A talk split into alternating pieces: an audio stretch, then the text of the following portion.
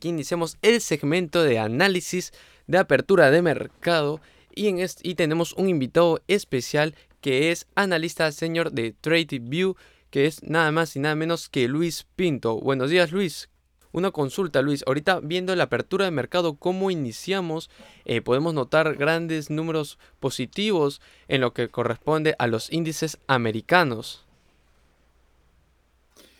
Sí, la verdad que em, hoy día seguimos con la tendencia previa de, días anteriores. Eh, tenemos un mercado positivo en todos sus índices. Eh, a la espera también de, de las posibles sanciones que posibles adicionales sanciones que vayan a llegar hoy día. Este, el presidente Biden se está reuniendo con los aliados de la OTAN para evaluar eh, este tema. Así que bueno, mientras no tengamos novedades, el mercado sigue favorable, eh, con commodities siendo también parte de, del interés, de, llamando la atención, su, su continua subida, el petróleo eh, por encima de los 110 dólares por barril. Eh, otros commodities también eh, cerca de sus niveles máximos de cotización. Entonces, bajo esa coyuntura, el mercado todavía sigue mostrando lo que te comenté la vez pasada, de que las malas noticias ya han sido absorbidas por el mercado y necesitamos un catalizador si es que se da la posibilidad de, que volvamos a una tendencia bajista de semanas previas. Si no, entraría o confirmaríamos un escenario favorable este, para seguir tomando posiciones en bolsa. Claro, claro, Luis. En el caso de que estén ahorita, bueno, se van a reunir en Bruselas para la OTAN para poder eh, ver lo que es el tema de las sanciones hacia Rusia. Sin embargo, el día de hoy eh, tenemos la noticia de que Rusia ha aperturado nuevamente en el mercado de valores. ¿Eso significa que, según las sanciones, podrían volverlo a suspender?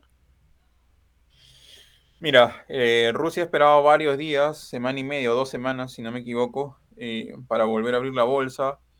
Este, consideran de que para hacerlo hay un escenario más favorable, es decir, este, menos volatilidad y ya eh, información asumida, ¿no? Para evitar riesgos de que ante nuevas este, ante nuevos datos que aparezcan en el mercado, nuevamente tengan que cerrar la bolsa por alta volatilidad. Lo más probable eh, que suceda es de que cuando una bolsa vuelve a operar, eh, se pongan ciertos límites en el tema del movimiento diario de los precios, como se hizo con, con la bolsa de metales de, de, London hace dos semanas aproximadamente con el níquel, ¿no? Entonces, este, eso va a hacer de que seguramente se evite el hecho de tener que volver a cerrar la bolsa, ¿no? Lo más probable es de que si, si se genera algún escenario de volatilidad, el rango de movimiento eh, que va a ser tolerado en la bolsa va a ser menor. Posiblemente se manejen, potencialmente se podría manejar en un rango de 7, 10%, ¿no? Si, si por ahí cayera alguno, a, a alguno de esos porcentajes, la bolsa podría suspender por unos minutos la negociación para luego reabrir este, dudo de que algún evento pueda generar que la bolsa rusa pare este, por más días. Claro. Además, si es que no me equivoco, por favor corrígeme en esta situación, eh, pidieron que a la hora de invertir en lo que es el mercado ruso, eh, todo lo que tenga que sobrellevar con ello, además que otros países que tengan que pagar algún tipo de, bueno, tanto el, costo de petróleo y algunas deudas que tienen hacia Rusia, se hagan los pagos desde el rublo. Sin embargo, el rublo en estos instantes está aumentando su valor, eh, aunque no a los niveles del, anterior antes de sus sanciones. Pero ¿crees que fue una buena estrategia por parte de Rusia eh, volver a cobrar con la moneda nacional? lo que pasa es que también eh, ten presente que, bueno, todas estas sanciones lo que han hecho es comprimir la economía rusa y, bueno, prácticamente ahogarla, ¿no? Entonces, y eso ha hecho que su moneda en ese tiempo se devaluara pues este, a niveles extremos. Entonces, si tú quieres eh, tratar de, de a poco estabilizar tu economía y este, soportarte también en tu moneda eh, para nuevamente darle movilidad, entonces necesitas de que se empiecen a realizar transacciones en esa moneda, ¿no? Entonces, por eso es que la solicitud de hacer todas las operaciones en, el rublo y por eso que estamos viendo cierta apreciación. Obviamente a niveles, como tú dices, muy lejanos a, a los previos eh, del conflicto, ¿no? Entonces, sí, es, sí se entiende la posición rusa por, por el efecto que ha tenido estas sanciones en su economía, ¿no? Claro. Luego, hablando justo ahorita en momentos, en momentos de lo que es la moneda, las divisas, eh, el dólar hoy en día, en, bueno, en, teniendo en consideración lo que es a nivel nacional, a nivel local, el dólar en estos momentos se encuentra en punto medio de lo que eran mayormente, bueno, teniendo, teniendo en cuenta las escalas que tuvimos de alzas y bajas en lo que es el periodo del mes de marzo, teniendo hoy en día un nivel de cotización entre 3.75, 3.76 promedio, en lo que es la cotización del dólar. ¿Cree que se pueda mantener así hasta el fin de mes con estos niveles? ¿O podría llegar, dependiendo también a la OTAN, podrá llegar a otro tipo de niveles? Mira, eh, el dólar sigue manteniendo Se han visto los días previos alguna eh, recuperación en el valor de las monedas fuertes eh, internacionales respecto al dólar, ¿no? Te comento el euro, la libra, y bueno, y este, monedas vinculadas con commodities, ¿no? Dólar australiano, el dólar canadiense, el dólar neozelandés. Eh, pero lo, y eso ha venido acompañado en un contexto que regularmente es inverso, pero en este momento, por ejemplo, estás viendo eh, que las tasas de interés de los bonos a 10 años, que es una referencia para el mercado, están cerca de máximos de los últimos de este último tiempo, ¿no? Estos últimos meses. Entonces, estamos en niveles alrededor de 3.2, perdón, 2.4. Entonces, en este momento lo que se está dando es, una, es un trade-off. O sea, se está saliendo de bonos para entrar en equities lo que podría reforzar la idea de que podríamos entrar en un ciclo de, de recuperación de la bolsa, ¿no? Entonces, esta salida de, de, fondos, de bonos a equities, está haciendo que presione, eh, adicionalmente del tema inflacionario, está generando presión sobre los yields. Y estamos viendo eh, yields que han subido, entonces eso también comparativamente los rendimientos de bonos con otros de, de otros países está haciendo que el dólar todavía se mantenga eh, que el dólar todavía se mantenga fuerte eh, en corto plazo. Pero eh, como te comenté la vez pasada lo más probable es en los próximos días que sí se respete este trade-off. Es decir de que lleguemos a un punto en el cual se invierta el comportamiento de los yields de la de los bonos de 10 años empiecen a caer, que quizás entremos en un escenario favorable para la bolsa y eso haría de que el risk on este, se termine vinculando con un dólar menos fuerte y entraríamos en una posición distinta, ¿no? Entonces, lo más probable que deberíamos evaluar para los próximos días es eh, recuperación, eh, posible continuidad de la recuperación de la bolsa iniciada la semana pasada, este, un dólar más bajo y eso podría hacer que los commodities nuevamente eh, o que sigan en esta tendencia creciente eh, que se ha venido mostrando en las últimas semanas. Entonces, creería que eh, lo más probable es que tengamos o que las posibilidades de inversión estén más ligadas a ir en contra del dólar, ¿no? Te lo digo esto en contexto internacional. Ahora, como te digo, de manera local, em, sí tendríamos, como siempre, ¿no? Evaluar siempre acá los factores internos, eh, como conversamos la pasada, el, tema político que tenemos en los próximos días, eh, el tema de la moción, ver cómo eso se encamina, cuáles terminan siendo los resultados, eh, para ver si eso dispara o no la incertidumbre aquí a nivel país, si eso termina afectando a nivel país el tema de, de el los spreads, en el tema de bonos, entonces eh, eso podría tener un efecto en el tipo de cambio. Mientras eso no suceda, eh, como te digo, hay que trabajar en los rangos, hay que ver los rangos, los volúmenes en este momento se están moviendo dentro de un rango aquí en el tipo de cambio. Entonces, eh, si tú eres una persona que hace trade respecto a tipo de cambio, mover de alrededor de los rangos, eh, que por ahora está en el rango bajo, y de, acuerdo a esas operaciones, ¿no?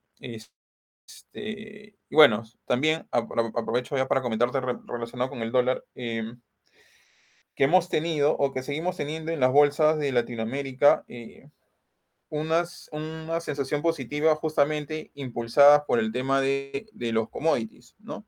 Que es este, que afecta favorablemente a la región. Y eso ha hecho que eh, algunos países eh, tengan revaluación de la moneda o que se mantengan en, en, en rangos bajos respecto a lo mostrado eh, en las semanas previas, ¿no? Como lo que está sucediendo con el sol.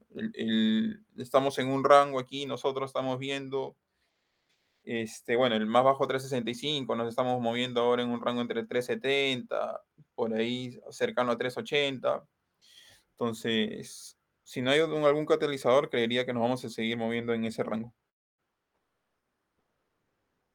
Buen dato importante, Luis. La verdad que no sabía sobre ello.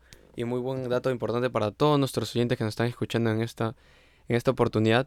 Y Luis, te comento, justo nos escribieron al WhatsApp de Radio Economía, en lo cual tienen una pregunta para ti, que es sobre el índice del S&P que hacen mención sí. que ha recuperado ya casi un 8% y querían saber cuál es el próximo escenario que se podría visualizar en este índice americano. Ya mira, eh, eh, lo que nosotros estamos viendo y evaluando para los próximos días es posiblemente veamos alguna, algún retroceso, eh, pero no creeríamos que eso termine afectando eh, la recuperación que hemos visto desde días previos, ¿no? Que ha comenzado justo un día antes de, del,